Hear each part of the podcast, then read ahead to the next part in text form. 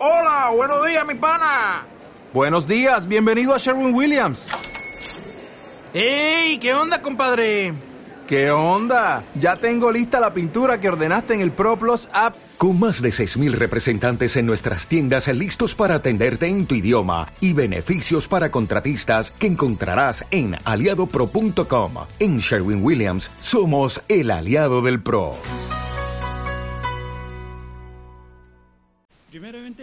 Quiero dar honra y gloria al Señor. Primero, por hacerme su hijo. Segundo, por permitirme conocer Colombia.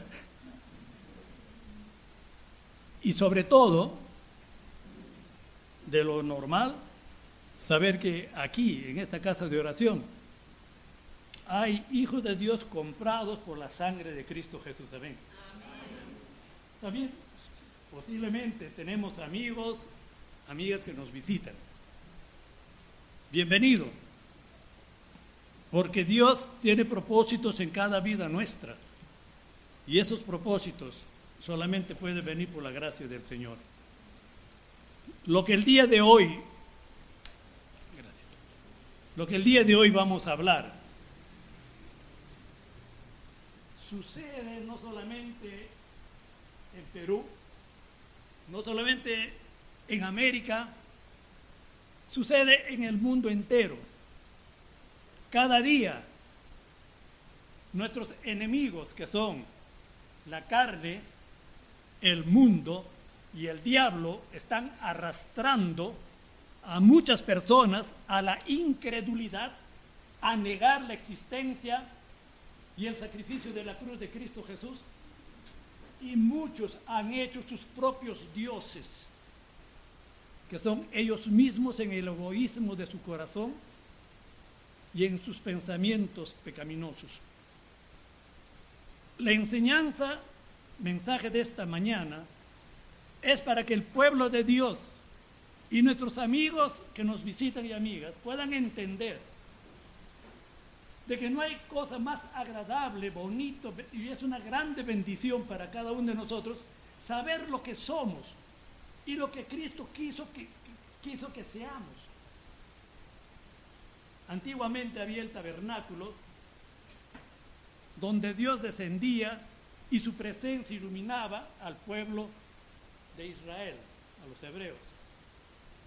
Posteriormente, cuando David junta riquezas para su hijo Salomón, quien tenía que edificar el primer templo, grandioso, majestuoso, donde la presencia de Dios se reflejaba al pueblo de Jerusalén, donde ellos podían escuchar la palabra, podían ir y entregar su corazón a Dios, fue destruido. Luego vino otro templo más, que también fue destruido. Pero qué precioso. Ahora, el templo en el cual habita el Espíritu Santo no está hecho de piedras, no está fabricado por las manos del hombre, no está hecho con el esfuerzo del hombre, ni con la imaginación del hombre, sino es la voluntad de Dios, que cada hijo que ha recibido a Jesús por fe y arrepentimiento, no por obras para que nadie se gloríe de ella, ha decidido, por su gracia y su voluntad divina, que tú y yo, como hijos de Dios, seamos el templo del Espíritu Santo. Amén. Pero, pero, esa gracia no le agrada al enemigo. Esa gracia no, le agrada a Satanás. Y la carne lucha, el mundo lucha, para que así como destruyeron los templos anteriores, aunque no puede destruir, porque el cristiano no pierde su salvación, pero sí puede dañar este templo que somos del Espíritu Santo con pensamientos, con acciones con muchas cosas que puede haber en la vida que a los que no conocen a Dios les parece normal, les parece natural, pero para nosotros los hijos de Dios es pecado. Y el pecado daña, el pecado corroe, el pecado nos aleja de Dios. ¿Se acordarán ustedes que en el libro de Ageo, en el primer año del rey de Ciro, de Persia, aunque los años difieren un poquito, en el año 539, antes de que el Hijo de Dios naciera, Ciro fue impulsado por Dios, no fue voluntad de Ciro. Dios utilizó a Ciro para que permitiera que el pueblo hebreo regresara a su tierra natal. Él lo permitió. Voy a leer Ageo 1, del 1 al 6, que dice así. En el año segundo del rey Darío, en el mes sexto, por el en el primer día del mes, vino palabra de Jehová por medio del profeta Ageo a Zorobabel, hijo de Salatiel, gobernador de Judá, y a Josué, hijo de Josadac, sumo sacerdote, diciendo, así ha dicho Jehová de los ejércitos, diciendo, este pueblo dice, no ha llegado aún el tiempo, el tiempo de que la casa de Jehová sea reedificada. Entonces vino palabra de Jehová por medio del profeta Ageo diciendo, es para vosotros tiempo para vosotros de habitar en vuestras casas artesonadas y en casa, y esta casa está desierta. ¿A qué se refería? Que la casa de Dios estaba destruida, paralizada la obra que al principio de la reedificación y se olvidaron. Lo dejaron, lo abandonaron, pero sin embargo el pretexto y la justificación era no es tiempo de edificar la casa de Dios. Pero sin embargo, ¿qué hacían ellos? Grandes casas, lujosas casas que nunca lo tuvieron, con adornos, implementándolo. Para ellos era tiempo. Ellos tenían tiempo para pensar, para construir, para adornar, para llenar, pero mientras la casa de Dios estaba paralizada. Hermanos queridos, ¿cómo está tu vida delante de Dios y la mía? Ahora, eso veremos luego.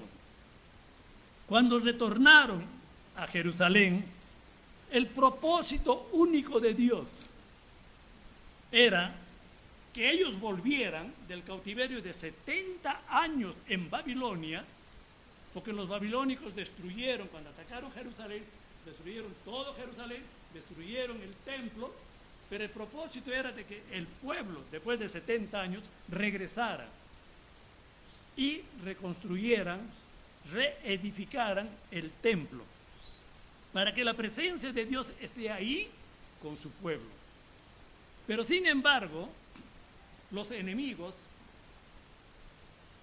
en algunos casos hablamos cuando los samaritanos quisieron ayudar, le dijeron nosotros les vamos a ayudar y ellos dijeron no, no, nosotros lo vamos a edificar. Y de ahí empezó a correr la voz de que querían construir, querían hacer una cosa y otra cosa los enemigos. Algo parecido en este tiempo cuando tú y yo queremos crecer en Dios, queremos ser sensibles a la voz del Espíritu Santo, queremos consagrarnos, pero sin embargo los enemigos de nuestra vida y los enemigos de Dios, ¿qué hacen? Tratan de utilizar artimañas para que tú y yo empecemos a dudar de la grandeza de Dios, del poder de Dios, de la santidad de Dios y luego esa duda va corroendo nuestra vida y vamos flaqueando. Ya no queremos leer la palabra, ya no oramos con el mismo fervor de antes y muchas veces ya venimos a la iglesia por compromiso. Hermanos queridos, durante 15 años, 15 años, prevaleció el desánimo, prevaleció el desinterés del pueblo para la construcción. Pero gracias a Dios que movió una vez más a Ageo y movió a Zacarías en el año 520 aproximadamente hasta el 515, en el cual eh, Ageo y Zacarías, hermanos, hijos de Alfeo, terminan de construir en el 520 515 el templo del Señor. Terminaron. Pero queremos aclarar, ¿quién es Ageo? ¿Por qué es Ageo quien recibe el mensaje de Dios para transmitir al pueblo? La palabra Ageo tiene un significado. La palabra Ageo no es simplemente un nombre cualquiera. Tiene un término que dice Jehová recuerda. En otra palabra, Jehová te recuerda. Esa es la palabra Ageo. Es uno de los profetas menores hebreos. También llega la palabra a través para Zorobabel. Pero ¿quién era Zorobabel? Era un líder judío que trajo con él al pueblo esclavo de Babilonia y a la vez fue un gobernador de Judá durante, hermanos, la reconstrucción del templo. ¿Y por qué el mensaje a Josué? Josué, hijo de Josadac, de acuerdo a la Biblia, fue el primer sumo sacerdote durante la construcción del templo. Entonces ya tenemos el porqué de ellos. Pero ¿cuál es el mensaje en sí? ¿Qué es lo que deseaba Dios para el pueblo a través de su mensaje? Primero, declararles, declarar, hermanos, que el pueblo hebreo estaba actuando durante estos años con hipocresía, con incredulidad a la voluntad de Dios. Este mensaje que trae Ageo confronta su corazón con Dios, sus pensamientos con Dios y sus hechos del pueblo hacia Dios. Los confronta. Le dice lo que son. Hipócritas, incrédulos, ociosos para con las cosas de Dios, pero inteligentes supuestamente entre comillas, con disponibilidad de tiempo para sí mismos, egoístas. Y buscaban excusas para no escuchar. Eran maneras, hermanos, como ellos buscaban pretextos para no edificar el templo de Dios. Llevándolo a nuestro contexto, ahora, en nuestro tiempo. En Ageo 1.1.2 dice bien claro, hermanos, se enojó Jehová en gran, perdón, Ageo 1.1.2.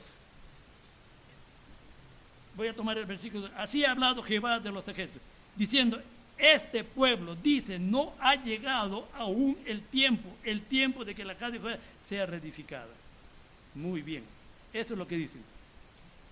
Ahora, nosotros como templo del Espíritu Santo, que dice en 1 de Corintios capítulo 6, 19 al 20, que somos templo del Espíritu Santo, no construido con manos de hombre, sino que es la voluntad de Dios, hermanos, puede ser deteriorado. Voy a mencionar algunas circunstancias de la vida que suceden en el mundo entero, no en todos los cristianos, pero sí afecta muchas veces la vida del cristiano. Permítanme empezar con algo que es muy delicado, es el matrimonio. Es nuestro matrimonio. El matrimonio de toda la gente del mundo que un día decidió compartir su vida con un hombre, con una mujer, pero para no ser dos, sino uno. Amén. Uno. Muy bien. ¿Qué pasa? ¿Cómo se deteriora un matrimonio?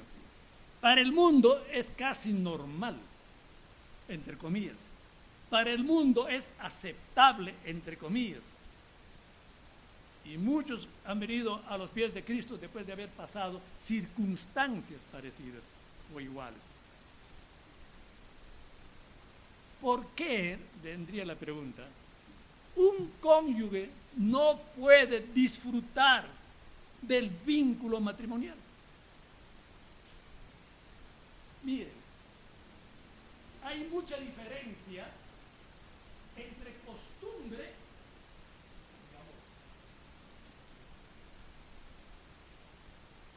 Yo conocí cuando trabajaba en lo secular un compañero de trabajo que tenía, no me crean, más de 10 años supuestamente de novio. Y nosotros le fastidiamos, oye, tantos años, ya ¿no? Ya es tiempo. Hasta que un día nos llegó un parte de invitación a su matrimonio, muy bonito, para ese tiempo que estoy hablando, porque yo ya estoy por partir con el Señor, ¿no?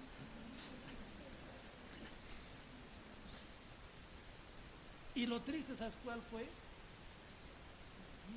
años de novio y al año de matrimonio. ¿Qué había pasado, hermanos? Y pensando ya cuando Dios me trae a sí mismo para cambiar mi vida, y me pongo a pensar, era costumbre extrañaba a la persona por costumbre, se había acostumbrado a su figura, se había acostumbrado a conversar, se había acostumbrado a acompañar, se había acostumbrado a tomar un café en la calle, pero de amor no hay.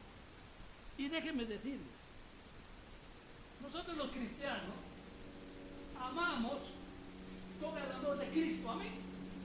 Porque Él nos amó primero, no nosotros a Él, Él nos amó primero.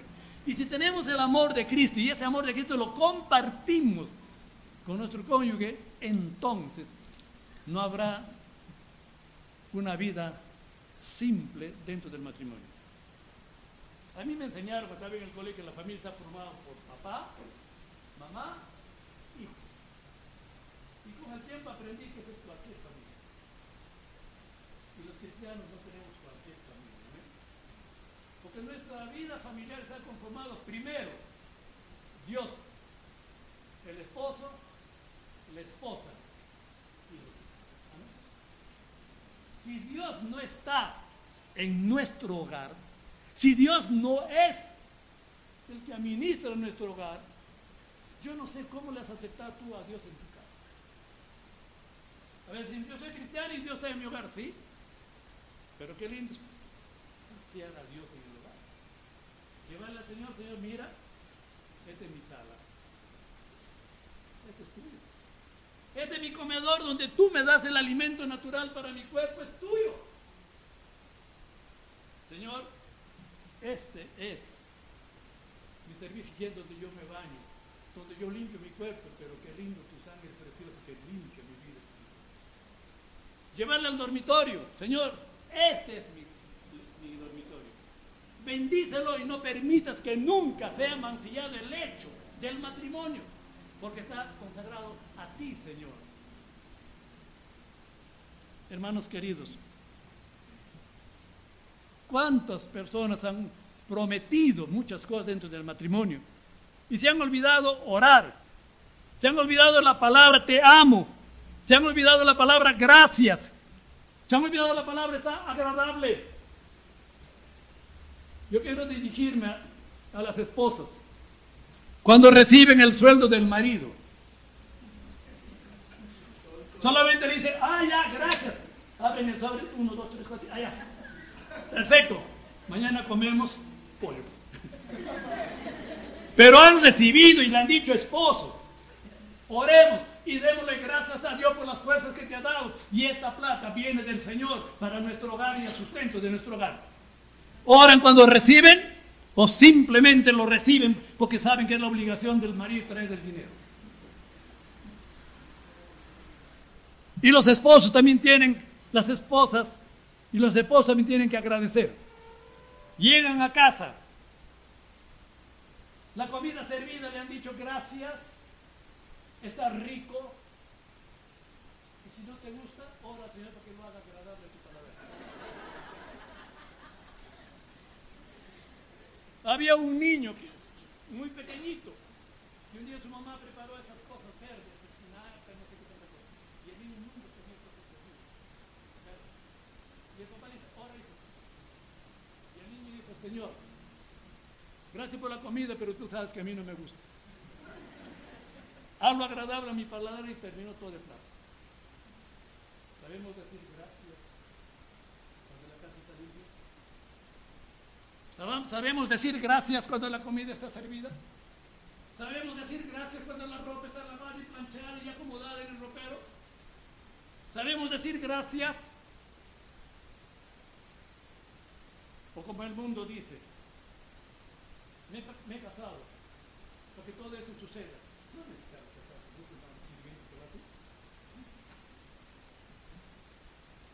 Hermanos queridos, la palabra gracias también es para el Señor. Gracias por traernos a una nueva vida. Gracias por rescatarnos de las tinieblas. Gracias por rescatarnos del mundo. Gracias por perdonarnos de nuestros pecados. ¿Cuántos esposos o cuántas esposas? Preguntaría cuántas semanas, meses y años no han escuchado te amo. ¿Mm? Hermanos queridos, yo también tengo que aprender. Ahora cuando vaya a Perú le voy a decir, Dios me ha dado un mensaje y yo también me estaba olvidando en algún Oh hermanos amados, padres, ¿cómo atiendes a tus hijos? O simplemente lo hemos procreado y decimos es bendición de Dios, pero no tenemos tiempo para ellos. ¿Quiere que les diga algo? Una vez un niño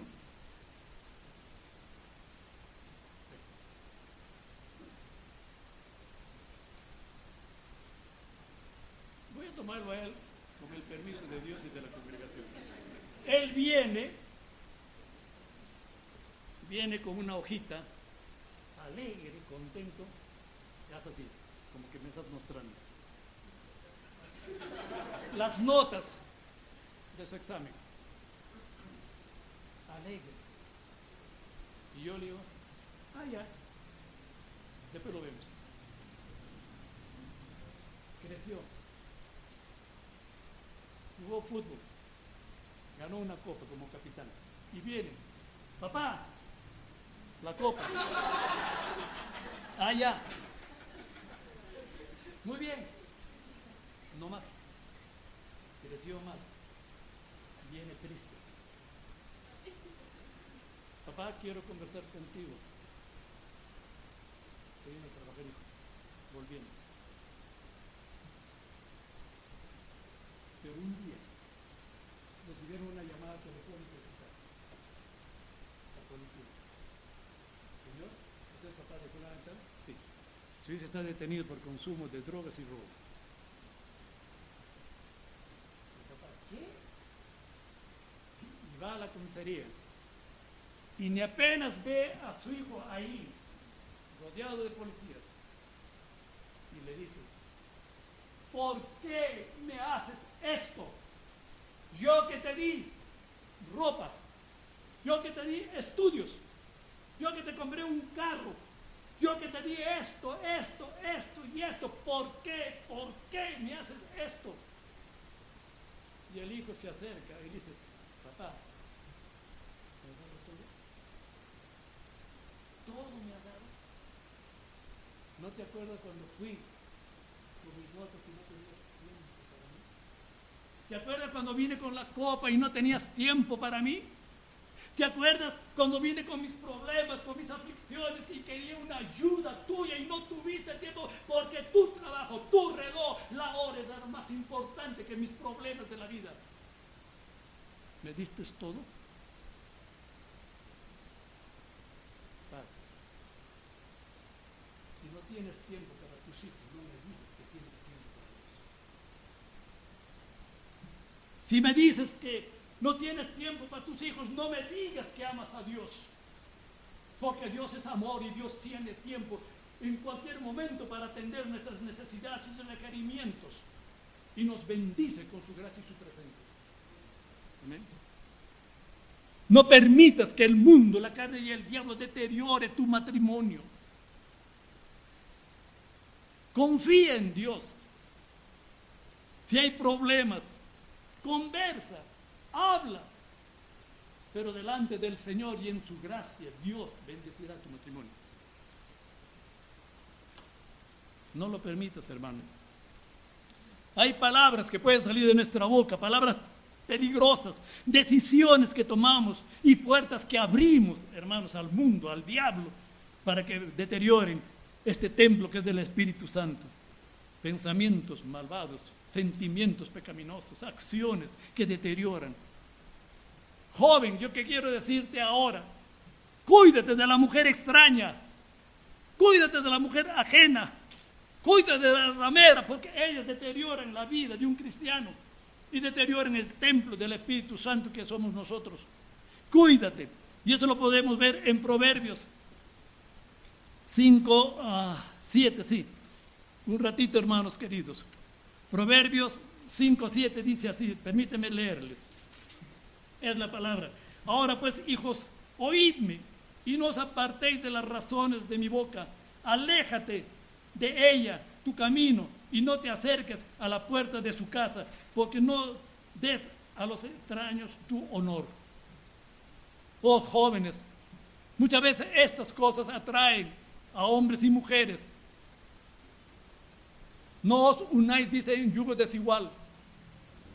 Mucho cuidado, joven, mucho cuidado, jovencita. Los placeres de este mundo pueden parecer agradables, como dicen en 2 de Tito 4.10.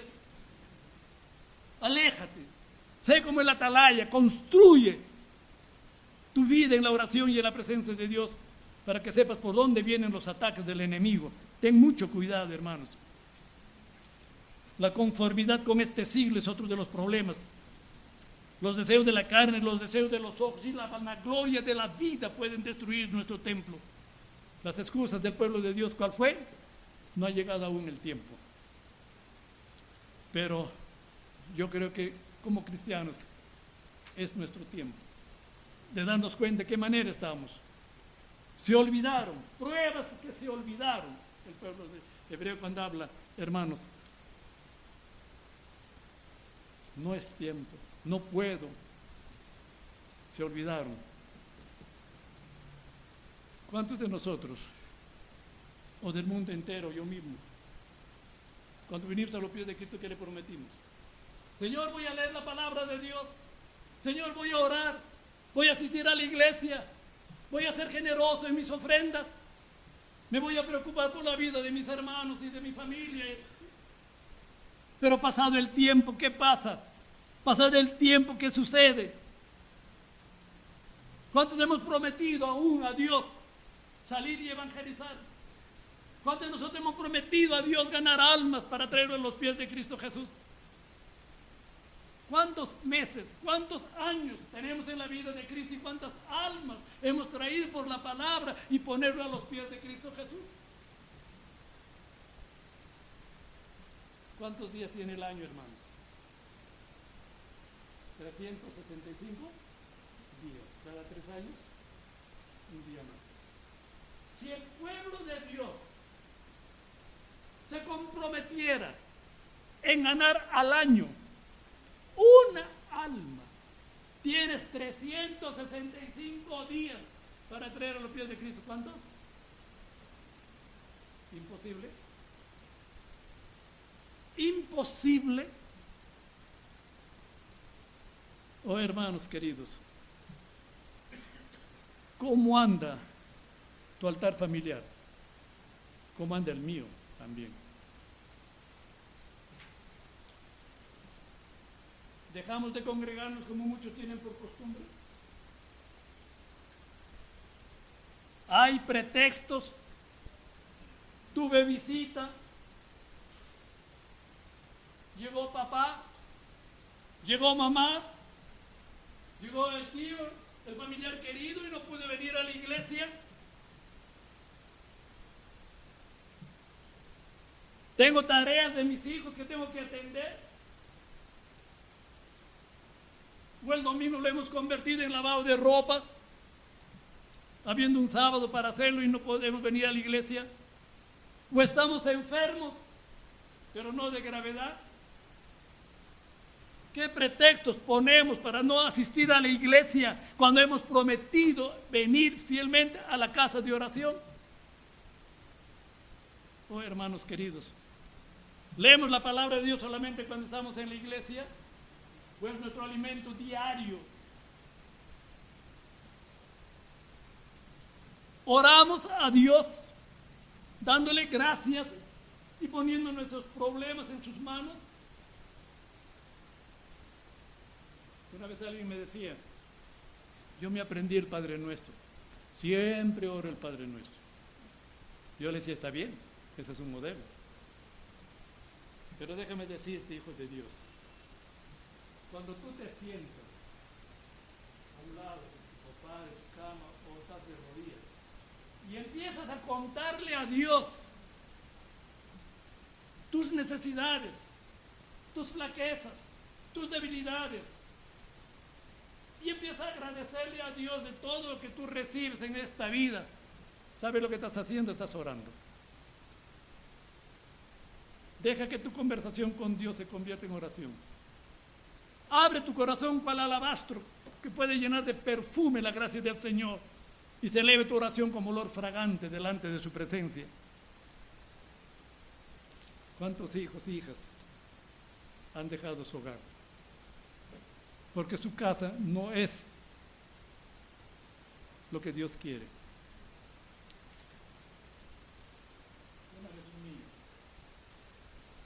Andaba deambulando por la calle.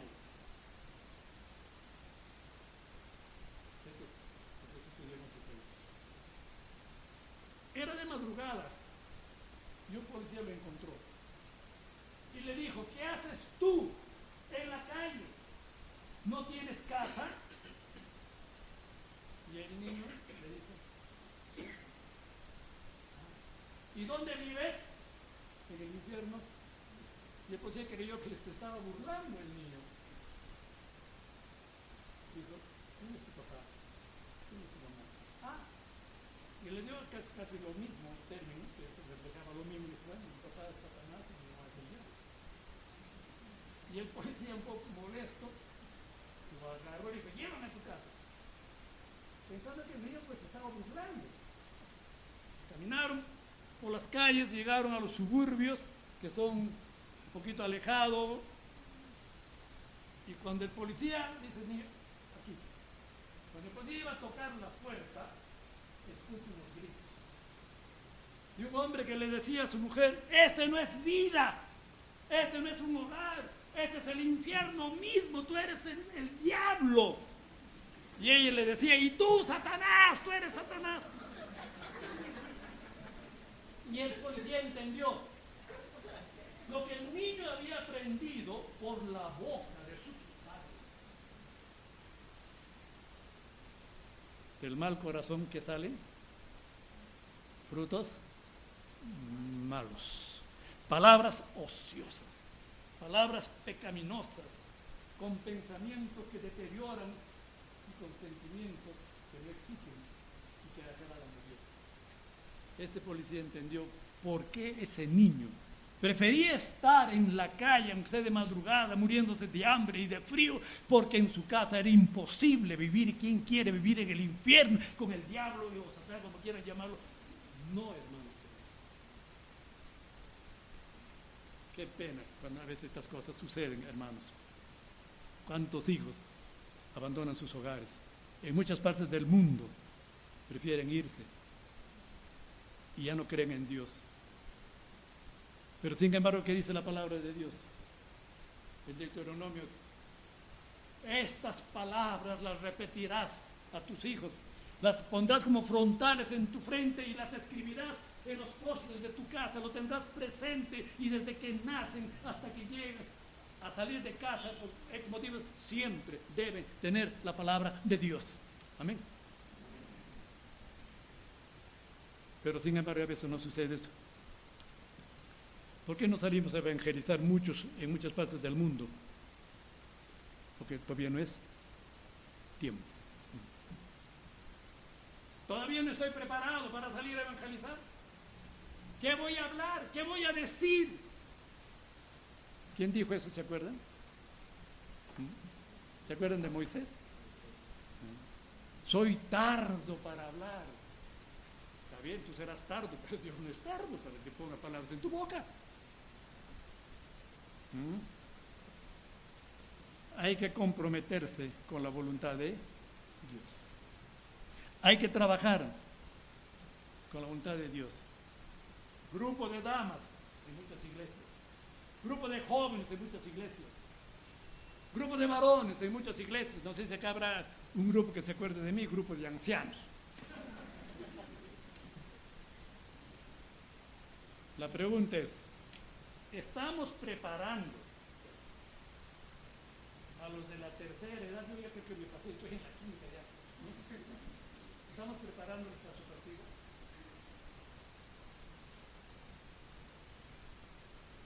O simplemente preparamos a jóvenes para que sigan su caminar. Preparamos al adulto para que siga su caminar. ¿Y qué del anciano? No le queda mucho tiempo. Pues yo le digo a Dorcas, a mi hija, si Dios me regala 15 años, ¡ay! no creo, ¿ah? ¿sí? ¿Le diría así? O dejo en la voluntad de Dios los años.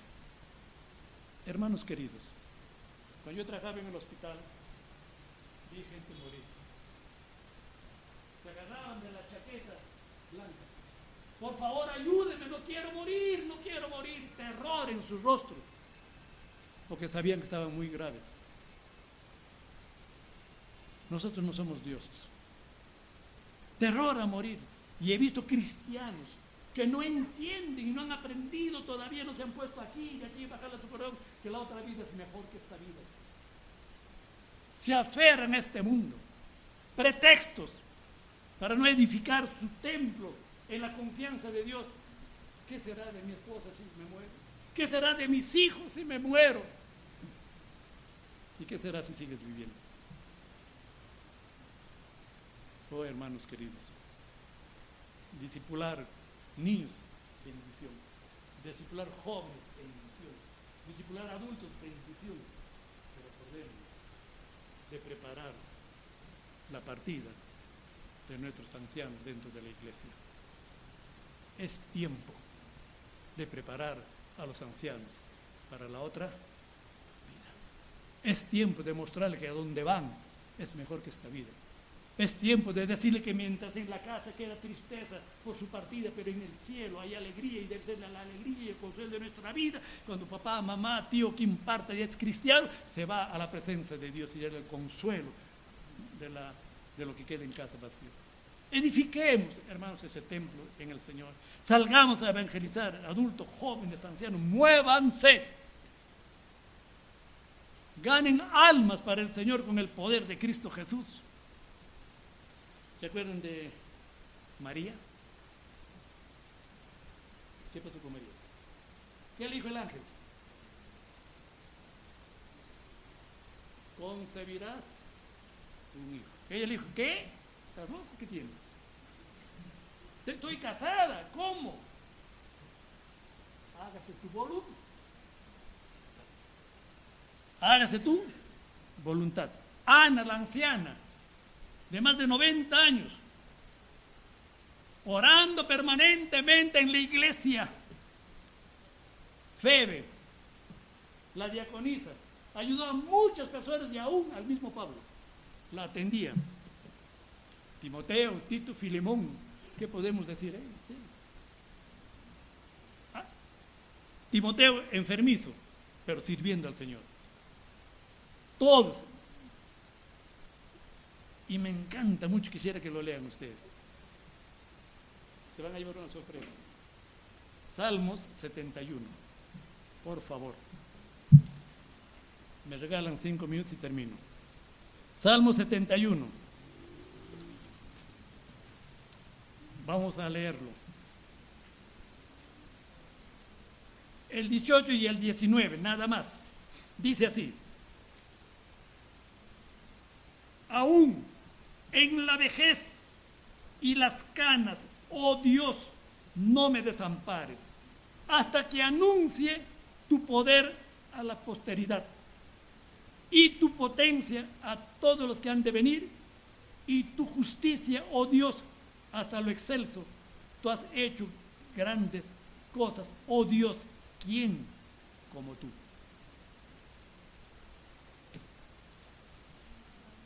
¿A quién está dirigido? ¿O quién escribe esto? Un anciano que clama y pide a Dios que en los últimos años de su vida siga glorificando a Dios, siga ganando almas, sigue llevando la palabra de Dios. Qué precioso, hermanos. No es tiempo de eludir responsabilidades. No es tiempo de poner pretextos que no podemos construir este templo bajo la gracia de Dios. No es tiempo para estas cosas. Es tiempo de servir a Dios. Es tiempo, hermanos, de trabajar para las cosas de Dios cada día más y más y más. Gloria al Señor. Permíteme llevarles a algo más para terminar. Conclusión. Vamos a terminar todos en una conclusión. Si bien es cierto, los templos fueron destruidos por los grandes ejércitos, ahora tenemos muchos ejércitos que quieren destruir este templo espiritual. Muy bien. Cuando un ajeo se levanta dentro de la iglesia y nos dice, hermano, hermana, estás andando mal, arrepiéntate, no vemos un caminar correcto, no te molestes.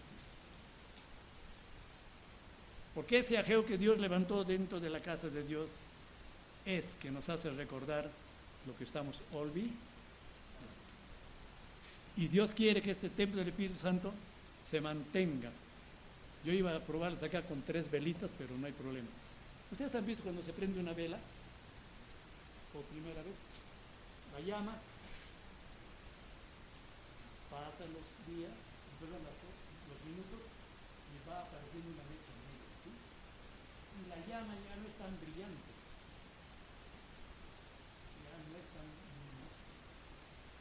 ¿qué pasa si agarramos?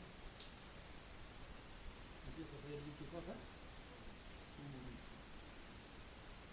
Nuestra vida no tiene que ser en la cual está apareciendo una mecha negra. Nuestra vida cristiana no es para estar humeando. Cristo es la luz del mundo. ¿no? Brillemos Seamos luz asentada en lo más alto para que el mundo y el pecado, la, gente que vive en pecado puedan ver.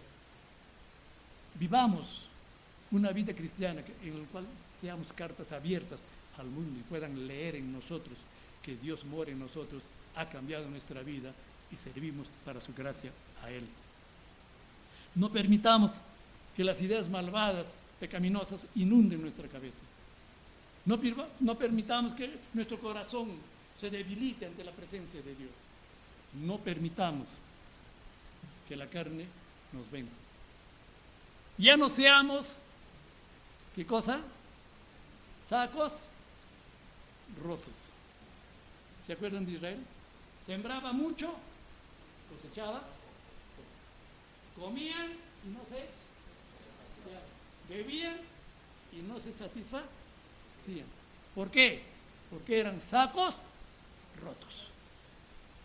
Y si un cristiano permite que el mundo, el diablo y la carne empiece a perforar su vida, Dios nos da bendiciones, bendiciones, bendiciones, ¿y qué va a pasar?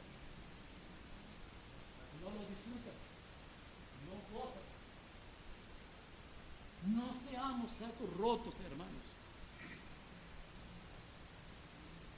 Seamos templo del Espíritu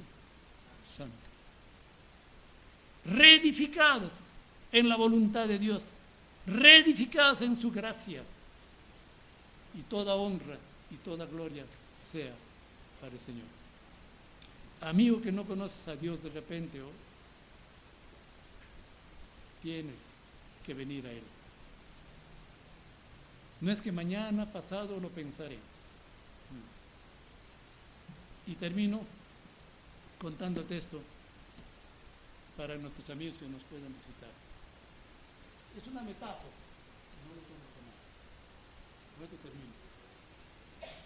Una vez un lobito, con cariño, un lobito, estaba en la cumbre de un cerro y miraba abajo. Y abajo había un valle lleno de pastos y estaban muchas ovejitas. Comían juntas, bebían agua juntas, dormían juntas. Y el lobo miraba. No peleaban. Y un día dijo el lobo, voy a bajar y me voy a meter junto con las ovejas. Y bajó. Pero cuando estaba en medio camino, se miró. Wow. Orejas de lobo, hocicos de lobo, pelos de lobo, no es lana, corazón de lobo, pensamientos de lobo, miradas de lobo. Entonces pone un disfraz de oveja. Y entró al redil. Ahí que estaba en el campo. Y las ovejas lo miraban, ¿no? Esta oveja es bien grandecita, pero lo olieron. Bueno, de oveja. Pero cuando comía, el lobo no come Agarraba, mascaba, tenía que estirar el cuello para tragar. ¿Por qué? Porque se comía. Y estuvo un tiempo así. Subía, bajaba, subía, bajaba. ¿Y qué creen que hacía cuando subía? Su instinto. Malo, perverso, dañado, matado, derramado. Y de tanto vivir así un día, una noche en la madrugada, dobla sus rodillas y le dice, Señor, mira, yo voy al redil de pero ya no quiero esta vida, ya no quiero estos pensamientos, ya no quiero estos sentimientos, ya no quiero esta forma de vida. Quiero ser una oveja como ellas. Ayúdame, Señor. Y ahí toda la noche de la madrugada lloraba y lloraba, lloraba y lloraba. Hasta cuando llegó ya la madrugada, dijo, voy a bajar. Tristemente fue a su rincón y sacó su disfraz cuando levantó la mano para ponerse, ¡ah, gloria a Dios! Miró, no hay pelos, no hay orejas largas, no hay boca larga, era una oveja. Y cuando bajó y se reunió con las ovejas y empezó a comer, empezó a sentir el gusto de la palabra de Dios, sintió en su corazón la de Dios y nunca más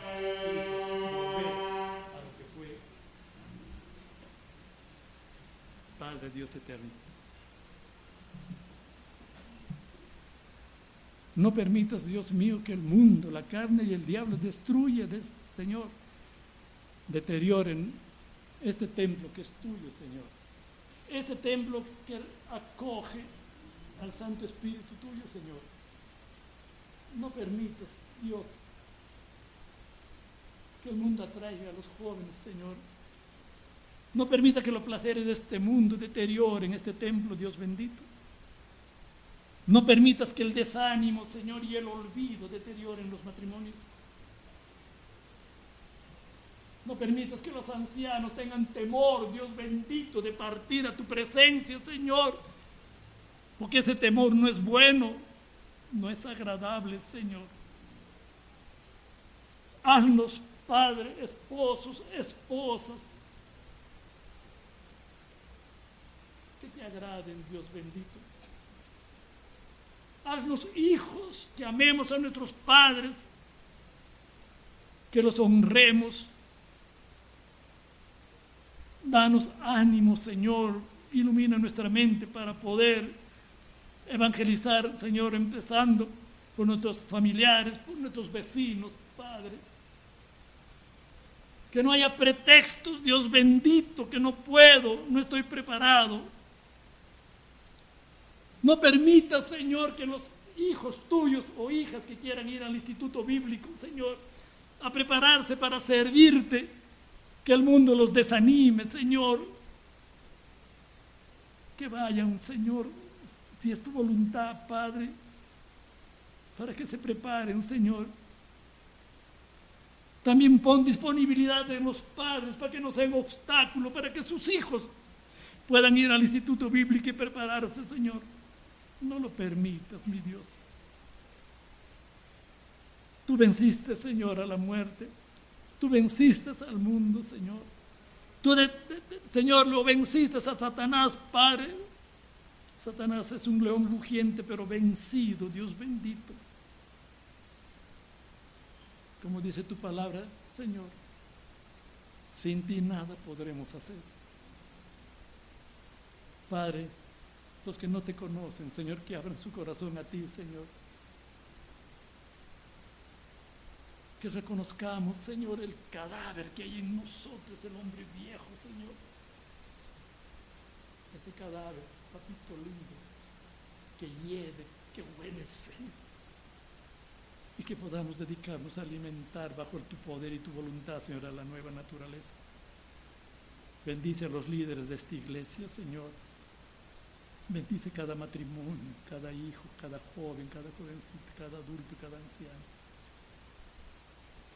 Padre, gracias por esta oportunidad, Señor, que a mí también me alimentas grandemente, Señor.